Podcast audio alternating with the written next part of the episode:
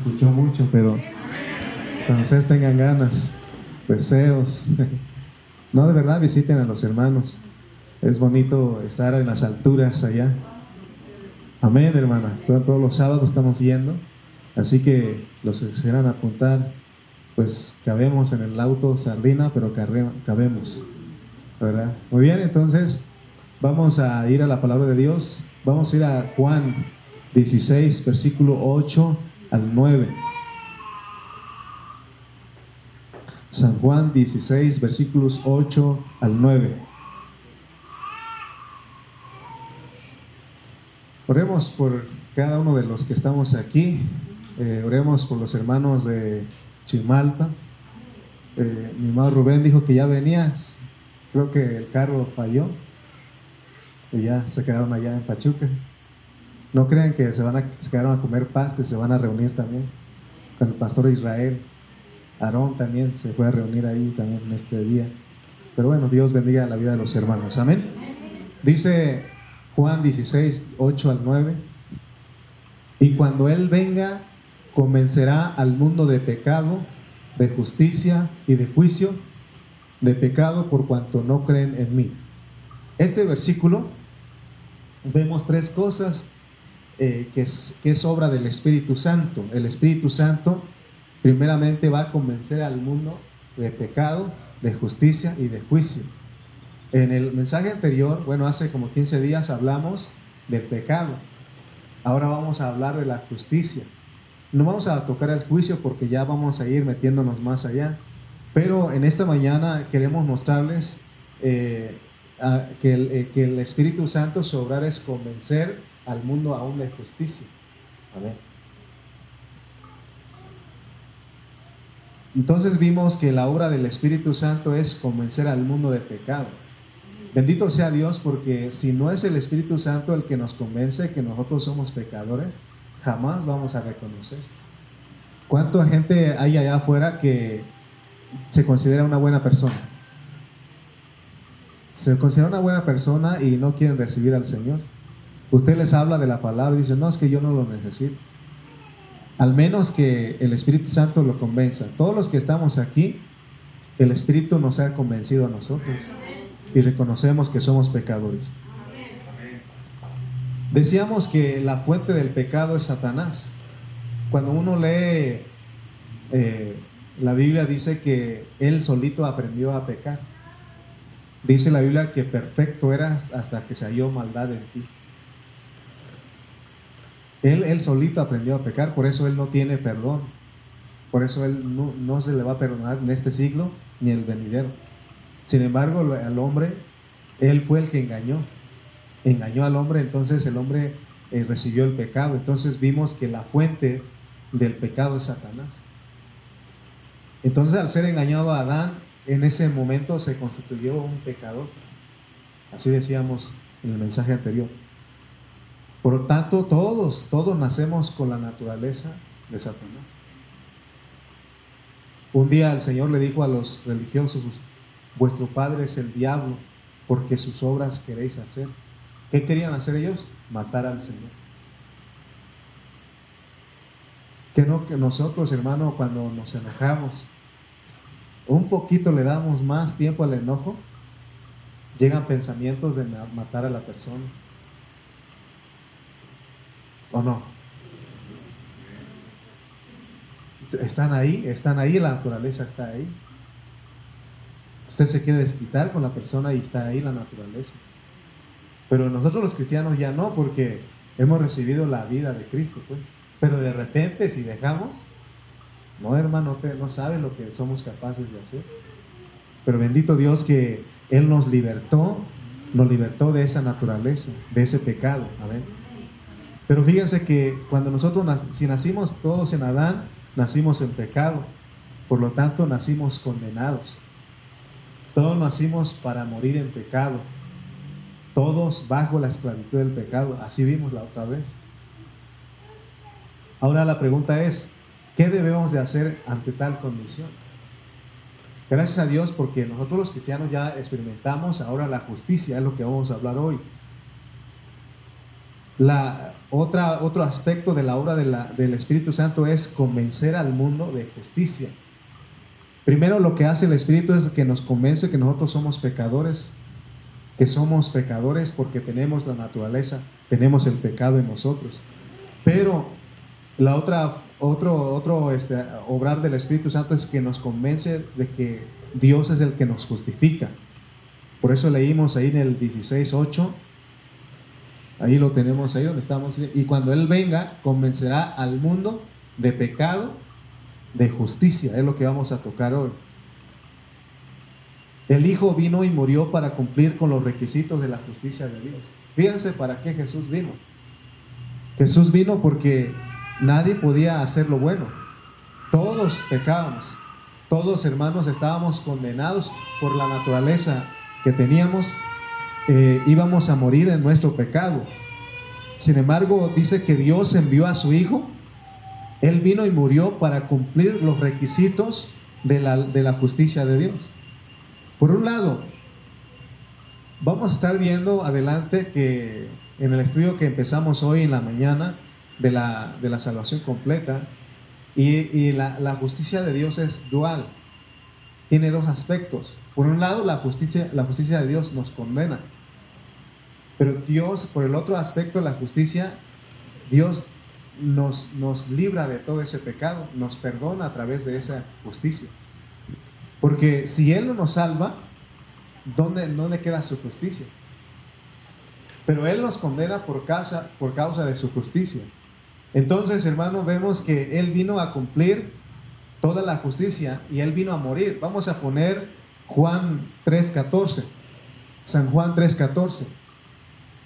Y dice, fíjense cómo Él vino ahora. Juan 13, dijimos, 3.14. Y como Moisés levantó la serpiente, la serpiente en el desierto, así es necesario que el Hijo del Hombre sea levantado. Fíjense lo que pasó en el desierto, lo explicamos hace 15 días. Dice que cuando el pueblo iba en el desierto empezaron a murmurar, dice que salieron serpientes y empezaron a morder y la gente se moría por el veneno de la serpiente. Entonces el pueblo clamó y Dios le mandó a Moisés que levantara una serpiente de bronce y le puso en el alto y todos los que eran mordidos por la serpiente al ver al ver a, la serpiente de bronce quedaban sanos de la mordedura de la serpiente es una, una figura para nosotros hoy en día nosotros ya nos mordió la serpiente ya nos picó la serpiente ¿Cuándo? Cuando Adán fue engañado y traemos la naturaleza. ¿Y cómo podemos nosotros ser librados de ese pecado si es la que nos domina? Más adelante vamos a llegar al capítulo 7 y vamos a ver que el pecado es algo que está en nosotros. Por eso Pablo dice que no debe de señorear el pecado sobre nosotros, porque ya no somos esclavos de él. Está hablando los creyentes. Pero los que no son creyentes, ahí está el pecado. Ellos viven gobernados, eh, ellos viven en ese reino del pecado. Por eso cada vez que uno ve las noticias, escucha las noticias, ¿cómo está la humanidad? ¿Cómo es, la gente es capaz de hacer? Y uno puede ¿a poco es capaz de hacer? Sí, eso y más, por la, naturaleza que tenemos. Entonces vemos que Jesús vino a cumplir todos los requisitos. Nadie más podía cumplir los requisitos de la justicia de Dios. Se necesitaba alguien sin mancha, sin pecado, puro. ¿Y habrá alguien entre nosotros que diga yo soy sin pecado? ¿Se acuerdan de aquellos que Jesús les dijo, el que esté libre de pecado, sea el primero en arrojar la piedra. ¿Qué pasó? Nadie arrojó porque todos. Entonces, Jesús dice, cuando uno lee Mateo 3:15, fíjense cómo está. Y Jesús vino a cumplir toda justicia. Por eso el diablo no nos puede acusar, no nos puede decir nada, porque si creemos en Jesús, Él es el que nos justifica. Él es el que nos justifica. Fíjense lo que dijo Jesús aquí. Pero Jesús le respondió, deja ahora, porque así conviene que cumplamos toda justicia. ¿Cuál es el contexto aquí? ¿Alguien se acuerda del contexto? ¿De qué está hablando este versículo? ¿No? Bueno, les voy a explicar. Cuando Juan el Bautista estaba bautizando y Jesús vino al bautismo. Y, Jesús viene a que, Juan lo a que Juan lo bautizara. ¿Y qué dijo Juan? ¿Por qué tú vienes a mí? No, tú, yo tengo que ser bautizado por ti. Porque Juan lo reconoció a él, pero Jesús dijo, deja, deja ahora, porque así conviene que cumplamos toda justicia. Porque Jesús vino a cumplir todo. Él es el que, hermano, por eso Dios, Él murió, Dios lo eligió para que Él muriera en la cruz. Y Él es el único que, nos puede, que nos puede, que, que podía morir en la cruz porque era sin pecado, sin mancha. Entonces, el Hijo vino y murió para cumplir todos los requisitos de la justicia de Dios. Vino en la carne y aún murió en forma de serpiente en la cruz para que los requerimientos de cumplir, de cumplir la justicia fueran cumplidos. Pero no solamente murió, sino que también el, Hijo resucitó. Cuando Jesús resucitó, todos creemos que Él resucitó al tercer día. ¿Y qué pasó con Jesús cuando resucitó? Él regresó al, Padre. Y eso es la prueba de la satisfacción del Padre. Vamos a leer Juan 16, 10.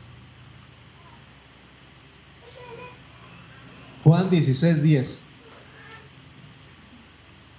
Vamos a leer el 9 y el 10 para... De pecado por cuanto no creen en mí. De justicia por cuanto voy al Padre y no me veréis más. O sea que cuando Jesús ascendió también, eso también, hermano, en esto, aquí vemos que, que Jesús vino a, eh, perdón, el Espíritu vino a convencer al mundo de la justicia, que Jesús al ascender, Dios aceptó eso, ese sacrificio. Si Jesús queda en la, en la, en la muerte, no tendríamos ni nosotros ninguna esperanza. Pero Jesús resucitó y regresó al Padre. Entonces, esto significa que el Padre ha sido completamente satisfecho. Ninguna otra muerte le hubiera satisfecho al Señor, pero la muerte de Jesús, por eso Él lo, resucitó, porque ese sacrificio le satisfizo. Ese hermano, ese sacrificio, el Señor lo aceptó. Él aceptó la muerte de Cristo en la cruz y aún lo aceptó en la resurrección. La prueba de que el Padre está satisfecho con el Hijo es, es porque lo resucitó. Amén. ¿Lo resucitó de dónde? De entre los muertos y lo exaltó a su diestra. Estaba leyendo este, cómo hacía el sumo sacerdote, porque el Jesús es nuestro sumo sacerdote. En el, en el Antiguo Testamento, el pueblo de Israel ellos todo, cada año tenían que entrar al sumo sacerdote a llevarle un sacrificio, hacer un, presentar un sacrificio por los pecados de él y los pecados del pueblo. Si el, si el sumo sacerdote salía del lugar santísimo, porque era el único que podía entrar ahí, si él salía, todos celebraban porque un año de perdón. Y eso lo hacían cada año. Pero Jesús, nuestro sumo sacerdote, entró por de una vez. Y no solamente entró, sino que salió. Salió, entonces nosotros, hermanos, tenemos, sabemos que eso es prueba de que Dios está satisfecho. Si el sumo sacerdote se quedara, si el sumo sacerdote no, no, no saliera del lugar santísimo, el pueblo iba a estar lamentando porque un año sin perdón. Pero gracias a Dios, hermanos, que ahora nosotros, como creemos en Jesús, y Dios lo resucitó, entonces Él acepta eso, nosotros estamos en Jesús. Amén. Vamos a leer Romanos 8:34. Romanos 8:34.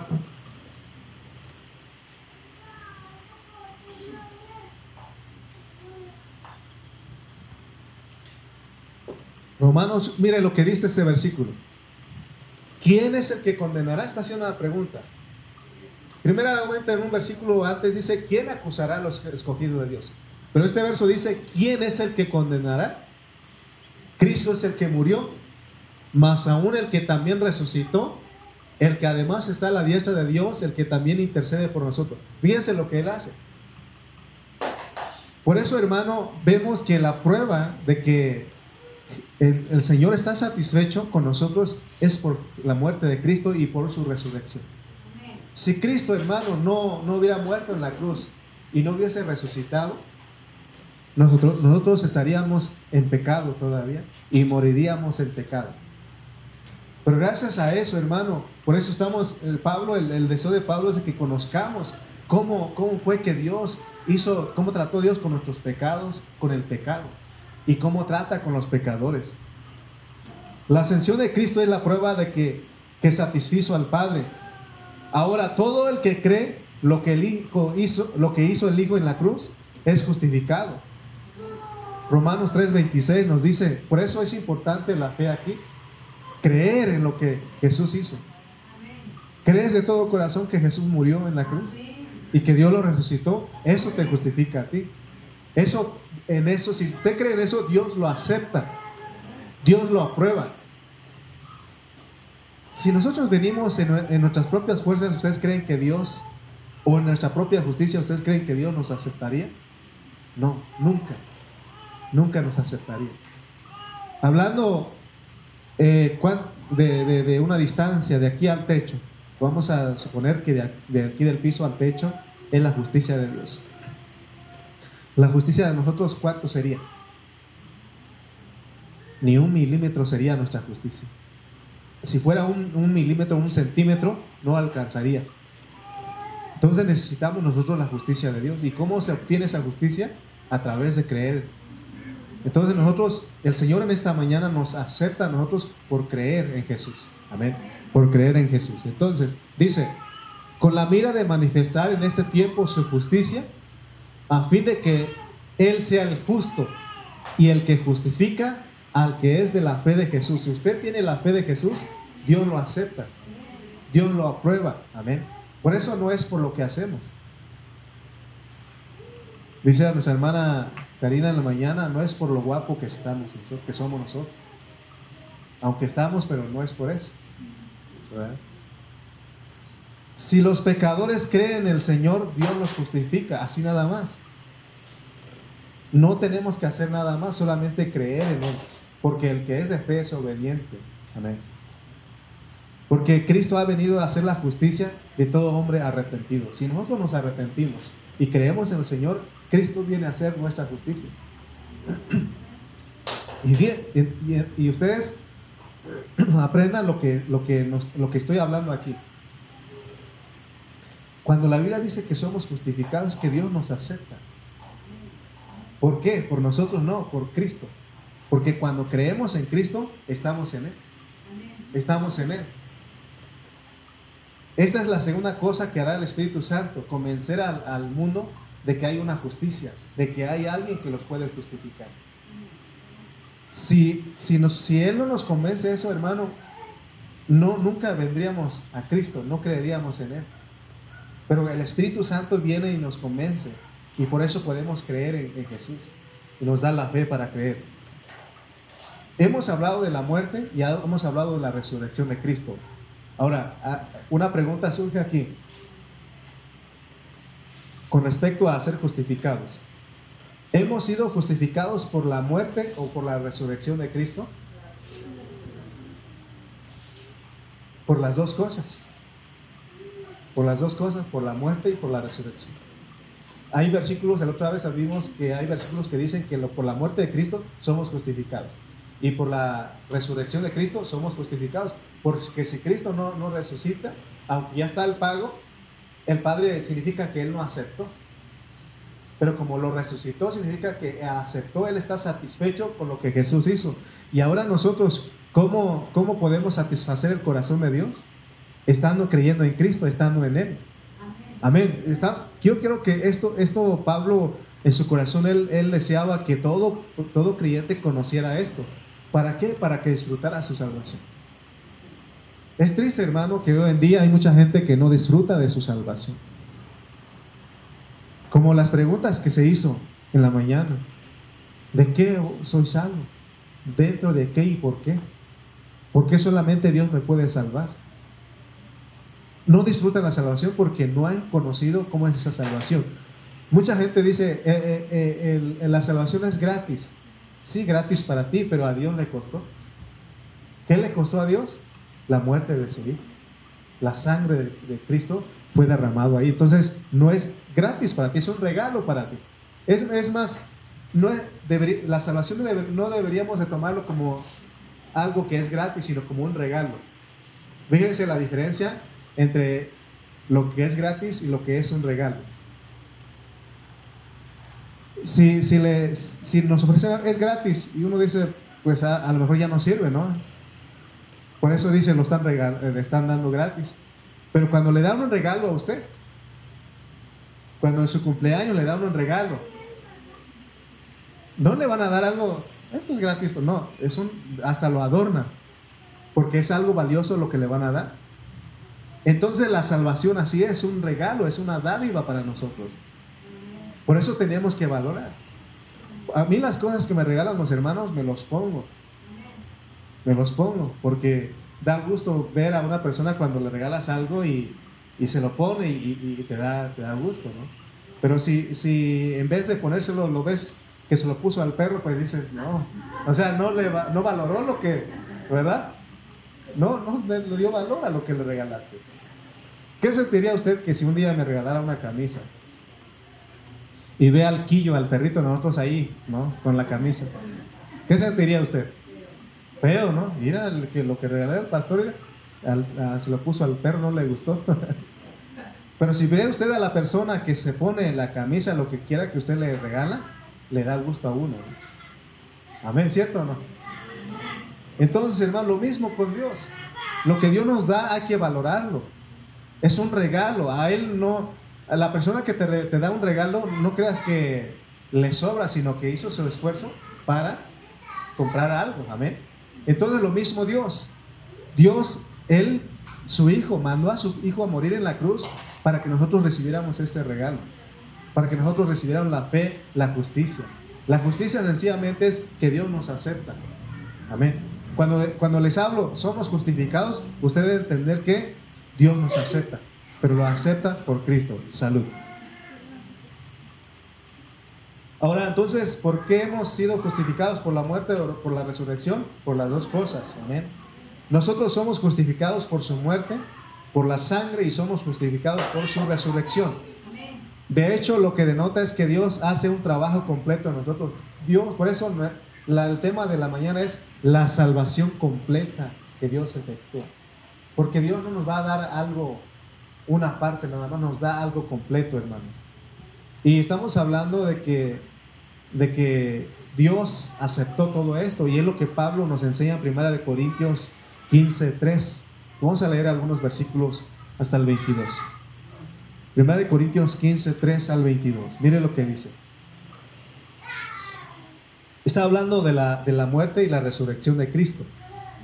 Porque primeramente os he enseñado lo que asimismo recibí, recibí, que Cristo murió por nuestros pecados, conforme a las escrituras, y que fue sepultado y que resucitó al tercer día, conforme a las escrituras, y que apareció a Cefas y después a los doce.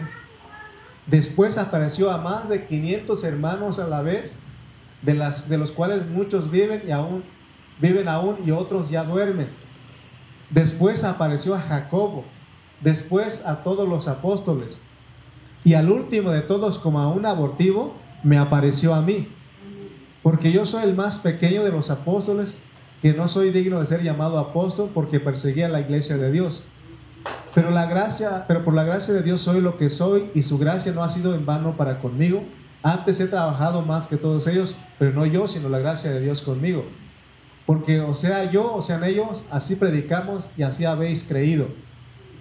pero si se predica de Cristo que resucitó de los muertos, ¿cómo dicen algunos entre vosotros que no hay resurrección de muertos? Porque si no hay resurrección de muertos, tampoco Cristo resucitó. Y si Cristo no resucitó, vana es entonces nuestra predicación, vana también es vuestra fe. Y somos hallados falsos testigos de Dios porque hemos testificado de Dios que Él resucitó a Cristo, al cual no resucitó. Si en verdad los muertos no resucitan. Porque si los muertos no resucitan, tampoco Cristo resucitó. Y si Cristo no resucitó, vuestra fe es vana. Aún estáis en vuestros pecados. Amén. Versículo que sigue. Entonces también los que durmieron en Cristo perecieron. Si en esta vida solamente esperamos en Cristo, si en esta vida solamente esperamos en Cristo, somos los más dignos de conmiseración de todos los hombres. Mas ahora Cristo ha resucitado de los muertos, primicia de los que durmieron es hecho. Porque por cuanto la muerte entró por un hombre, también por un hombre la resurrección de los muertos. Porque así como en Adán todos mueren, también en Cristo todos serán edificados. Díganse el poder de creer en la muerte y la resurrección. Por eso cuando algún familiar se nos adelanta, no debemos de preocuparnos porque somos de la fe, que Dios resucitó a Cristo.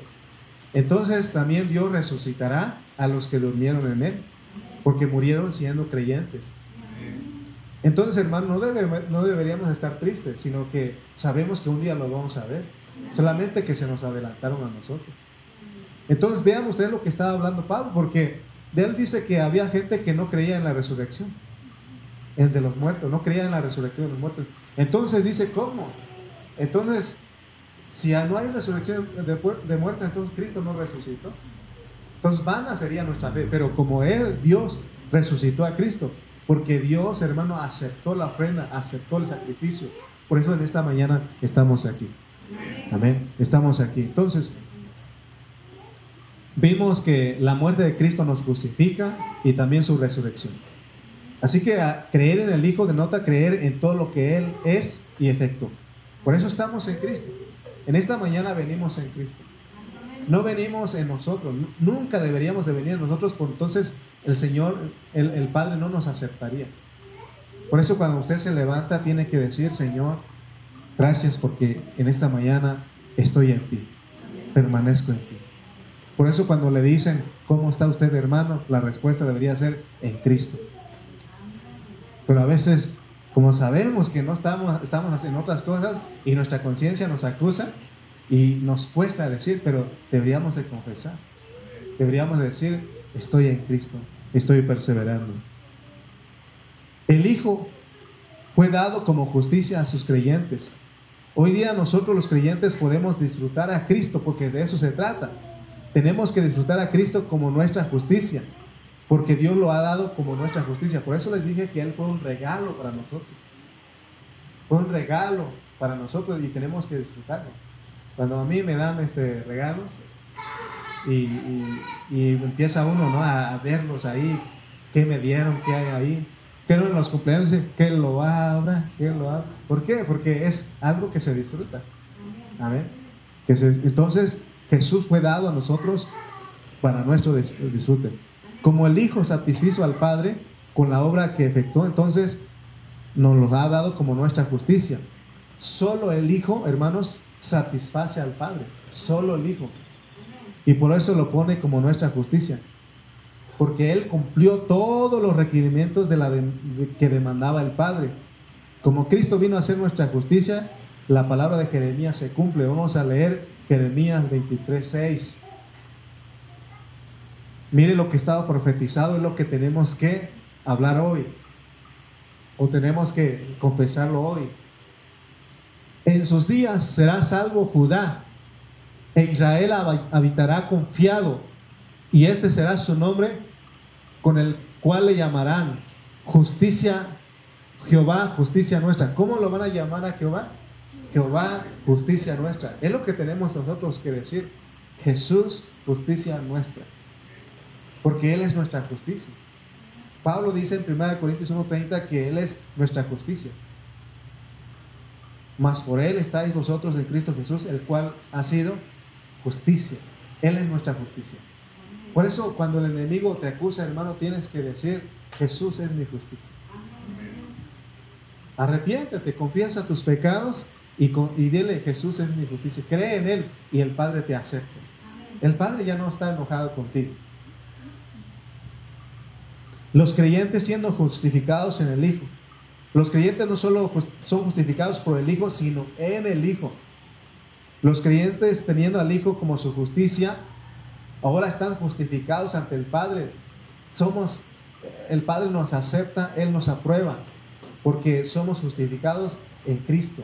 Amén. Entonces es solo a través de Cristo que Dios nos recibe como justos. Por eso nuevamente les hago la pregunta que les he hecho alguna vez. Hace tiempo les hice, ¿no? ¿Cuántos justos hay aquí?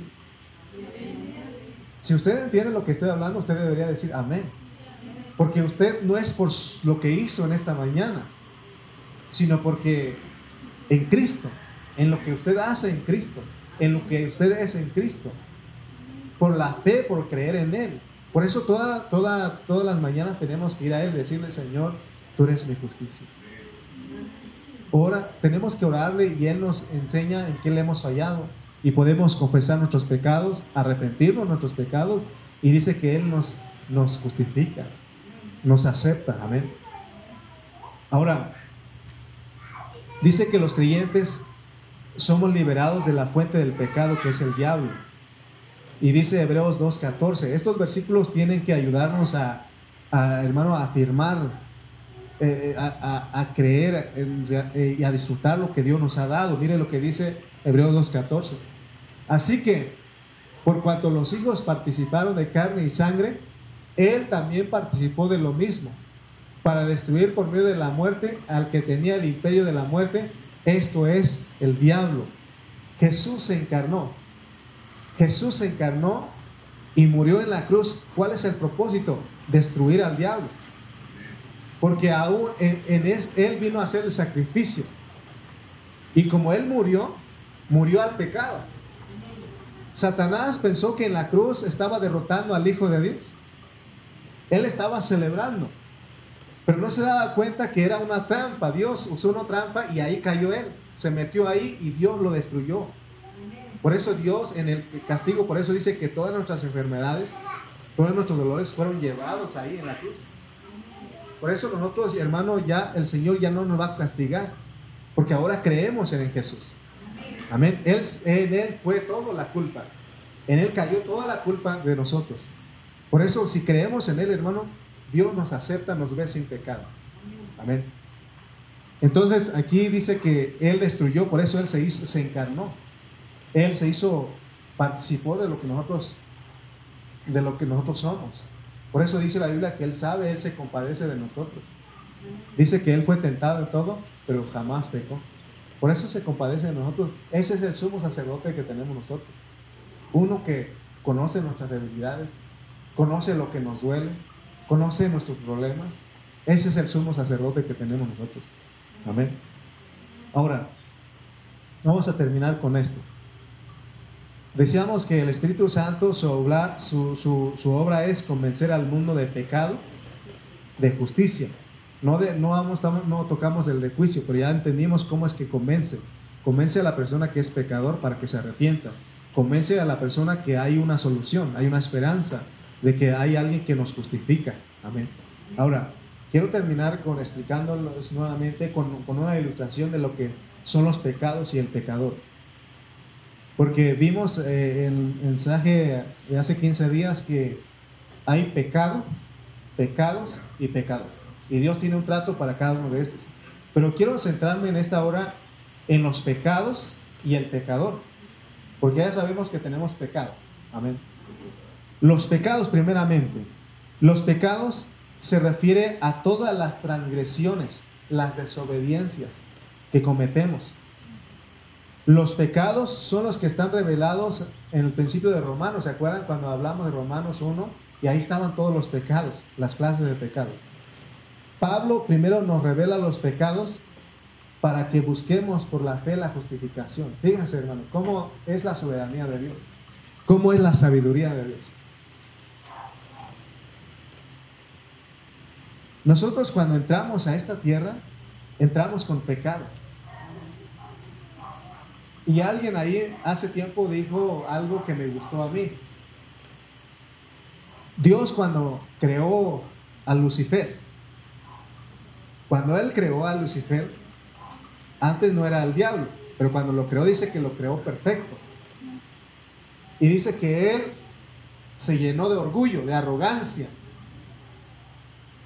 ¿Y qué creen ustedes que hizo él? pecó. Pecó por su orgullo. Se llenó de orgullo y pecó. Ahora Dios dice, voy a hacer un cambio. Voy a mandar a las personas a la tierra, pero no los voy a mandar perfectos. Los va a enviar con pecado. Para que ellos vean que yo soy el que justifica. Porque se trata de disfrutar al Señor. El diablo no supo disfrutar a Dios como su justicia. Porque él, porque como lo vio perfecto, hermoso dice que estaba. Y se llenó de orgullo y quiso ser igual a Dios. Entonces, él pecó. Pero nosotros ahora Dios nos envía, pero nacemos hermano con pecado. ¿Y para qué? Para que nosotros disfrutemos de la, de la justificación. Porque si no, estaríamos igual que el diablo, no, justificaría, no disfrutaríamos la justicia de Dios. ¿Qué no acaso aquí en esta tierra dice la gente que, que a tus hijos tienes que, tienen que sufrir? ¿Para qué? Para que valoren. Porque si le das todo, vas a criar un... Lo vas a malcriar. Lo vas a malcriar. Entonces, es, por eso mucha gente, y todos los que pasamos desde niños sufrimos, que nos faltó esto, ahora lo disfrutamos. Ahora lo disfrutamos. Pero entonces lo mismo es el pensamiento de Dios. Por eso eh, Pablo está interesado de que nosotros conozcamos cómo funciona esto. Entonces decíamos, hermano, que los pecados son las transgresiones, pero el pecado es algo interno. El pecado es algo que tenemos, está aquí en nuestra carne. No lo puedes quitar, está ahí en tu carne y ahí va a estar hasta que uno se muera. Entonces, ¿qué hace Dios con estos, con, e, con este pecado que está en nosotros? No nos perdona. No puede perdonar este pecado, porque Dios tiene que destruirlo, así como Jesús murió en la cruz. También nosotros tenemos que morir. ¿Qué hace Dios con, el pecado que tenemos en, en nuestra carne? Nos libera, nos da liberación. Mientras que los pecados son externos y necesitan qué? Justificación. Justificación. Ilustremos a los pecadores como un coche, un vehículo. Ustedes saben que un vehículo tiene carrocería. En este caso es el cuerpo de la persona. Pero adentro tiene un motor que hace que ese, ese carro se mueva. El motor del vehículo no se ve a simple vista, también el pecado no se ve. Porque el pecado está en tu carne, pero no se ve. Pero ahí está. Entonces así eh, eh, el vehículo tiene el motor, no se ve a simple vista. Tienes que abrir el cofre para que veas el motor. Sin embargo, el motor produce monóxido de carbono que contamina el ambiente. Así el hombre, así es en el hombre. El motor es el pecado. Es algo interno que está. Pero por el escape expulsa la contaminación, la cual representa los actos externos, es decir, los pecados. Entonces, en nosotros está el pecado y todo lo que lo malo que sale de nosotros son los pecados. Amén. ¿Se dan cuenta la diferencia entre pecado y los pecados? ¿Qué necesitamos para el pecado? Liberación. Dios nos hace libres. Pero para los pecados necesitamos la justificación, el perdón de los pecados. Amén. Entonces, ahora, eso es los pecados, pero el pecador, ¿por qué se llama pecador? Es pecador porque es su naturaleza. El pecador tiene el pecado dentro de él. Por eso, hermano, vemos en Romanos 7 que eh, Pablo en Romanos 7 dice que no, no entiendo porque no hago lo que quiero. Porque el bien que quiero no lo hago, sino que el mal que aborrezco, eso resulta haciendo, porque es una naturaleza. ¿Qué se entiende por naturaleza? Todos tenemos perritos, ¿no? Cuando usted ve que el perrito mueve la cola, esa es su naturaleza. Su naturaleza, otra de su naturaleza es ladrar. Es su naturaleza. Si usted le dice, deja de ladrar, y él al contrario, tenemos ahí tres ahí en la casa. Y lo regañas, ¿no? Y además te ladra.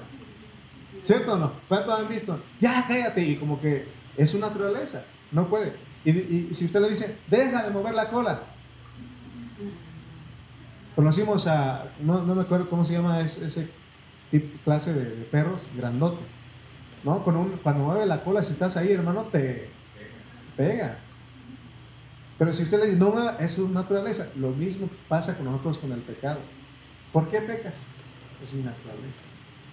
Pero ahora no nos quedemos con esa excusa, porque Jesús vino a liberarnos de ese pecado.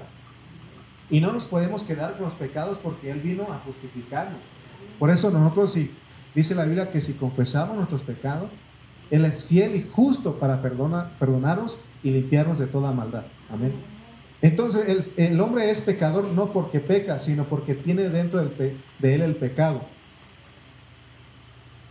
Entonces en la Biblia un pecador es todo aquel que ha nacido de Adán. Todos nosotros nacimos de Adán. El otro día les dije, si alguien viene del mono, pues se salvó. Ah, pero no, no, venimos del mono, ¿verdad? Venir todos venimos de Adán. Y por venir de Adán, todos nosotros tenemos pecado, nacemos en pecado. Así que en la Biblia todos los hombres son pecadores, aunque no cometieron actos externos de pecado. Fíjense cómo está el mundo hoy y, el Señor nos está revelando, nos está convenciendo a nosotros esto, el Espíritu Santo. Cuando usted va a platicar allá afuera y va a encontrar a la persona, a gente muy educada, gente muy respetuosa y no son creyentes, y usted le habla a ellos, ¿sabes qué? Tú eres un pecador y necesitas la salvación. Si esa persona no está convencida, no, el Espíritu no lo convence, le va a decir, yo no necesito. Yo no me meto en problemas, no me meto, no, no tengo problemas con nadie. Soy una buena persona, ¿cierto? Pero a pesar de, su educación, de su ética, eh, de, todo lo que él tiene, eh, de su estudio, todo de su conocimiento, de acuerdo a la Biblia, tiene pecado. Tiene pecado. Entonces, hermanos, Dios nos dice a nosotros que es lo que tenemos que saber nosotros los cristianos, que tenemos pecado, pero hay una solución. Jesús vino a libertarnos. Hay una liberación. ¿Y cómo Dios nos liberta? Pablo en Romanos 6 nos enseña a nosotros. Porque está el pecado en usted. Por eso muchos no nos entienden a nosotros los cristianos porque somos cristianos y a veces de repente pecamos nosotros. De repente fallamos nosotros. Lo que no entiende es de que el Señor no terminó con el pecado, todavía está el pecado en nosotros, pero sí podemos ver a la cruz. Así como los, este, judíos, los israelitas veían a la serpiente y creer en eso, entonces ellos eran sanos. Porque el pecado todas las mañanas va a estar ahí. Va a estar ahí el pecado. Si alguien me dice, hermano, yo ya no tengo malos deseos ni malos pensamientos. Si alguien me dice eso, es porque ya es una persona que eh, eh, está reinando en vida. Porque aún Pablo dice que el codiciar es pecado. Y de repente, de repente pasa uno ahí, ¿cómo me gustaría tener esa casa? ¿Cómo me gustaría tener este carro? ¿Cómo me gustaría comprar esa pantalla? O sea, lo que usted, eso es pecado porque estás codiciando. ¿Cierto? Entonces, hermano, si nosotros, hermano, no nos somos convencidos, el Espíritu no nos convence de que tenemos pecado, no vamos a disfrutar la justicia. Por eso disfrutemos esto. Disfrutemos esto y, veamos lo que Jesús hizo en la cruz. Por eso les digo que es un regalo que Dios hizo para, para nosotros, nos dio a nosotros. Por eso tienes que valorar. No se lo pongas al perrito. No valora lo que Dios te, porque a Él le costó. A Él le costó. Entonces, estamos aquí porque el Señor nos acepta, porque estamos en Cristo. Amén. Vamos a orar, vamos a dar gracias y disfrutemos esto, pues. que nadie, porque el, enemigo, el diablo es astuto. Y él, hermano, te va a acusar. Porque leímos en, en Romanos 8, 28, ¿no? ¿Si era 8, 28? ¿O cuál era? Romanos, ¿qué era? No se acuerda. 34. Vamos a leer 33 y 34. Y con esto nos vamos.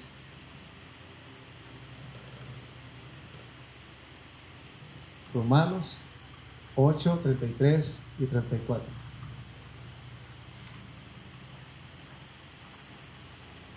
Fíjense lo que dice. ¿Quién acusará a los escogidos de Dios? ¿Usted es un escogido? Sí. Dios es el que justifica. ¿Cómo ahora entiende este versículo? ¿Por qué te justifica Dios? Porque crees en la muerte de Jesús y en su resurrección. Crees en la muerte y en la resurrección. Y Él te acepta. No ve tus pecados. No, ya no ve el pecado en ti. Aunque sabe que tú tienes pecado, pero ya no ve por solamente creer en Él por la fe. Versículo 34. ¿Quién es el que condenará? Cristo es el que murió. O sea, no hay condenación. La condenación es quitada porque creemos que Jesús murió, que Cristo murió, más aún el que también resucitó. Por eso no debemos dudar acerca de la resurrección.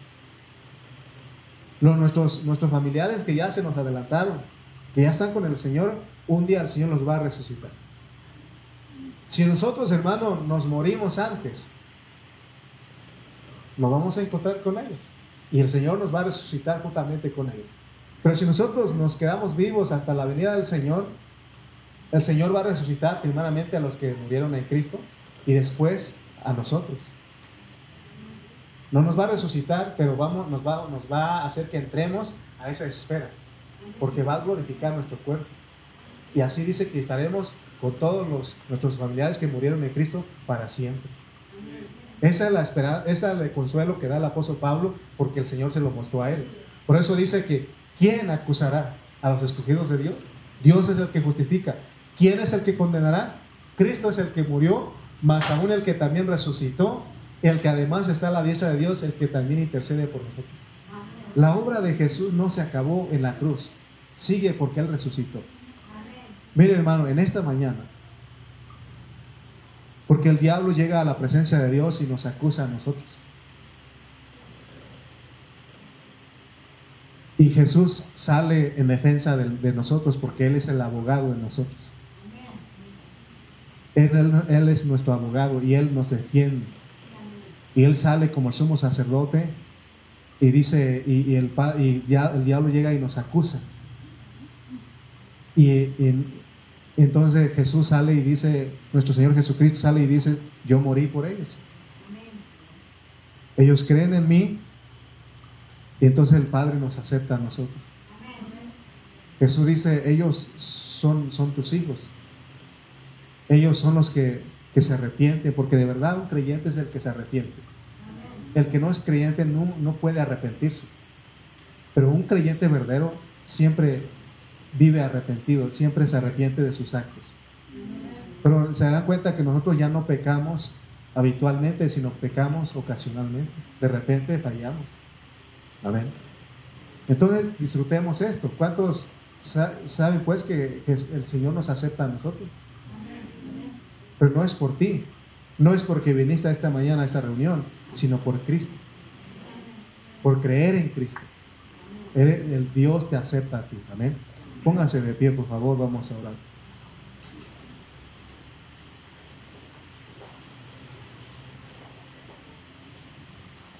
Padre Celestial, te damos gracias por tu palabra.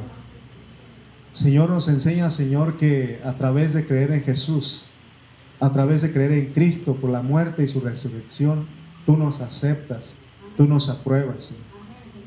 Señor, para ti es como si nunca hubiéramos pecado cuando creemos en ti, porque eso nos justifica. Señor, ayúdanos a disfrutar esto. Señor, hemos conocido el problema que está en nosotros.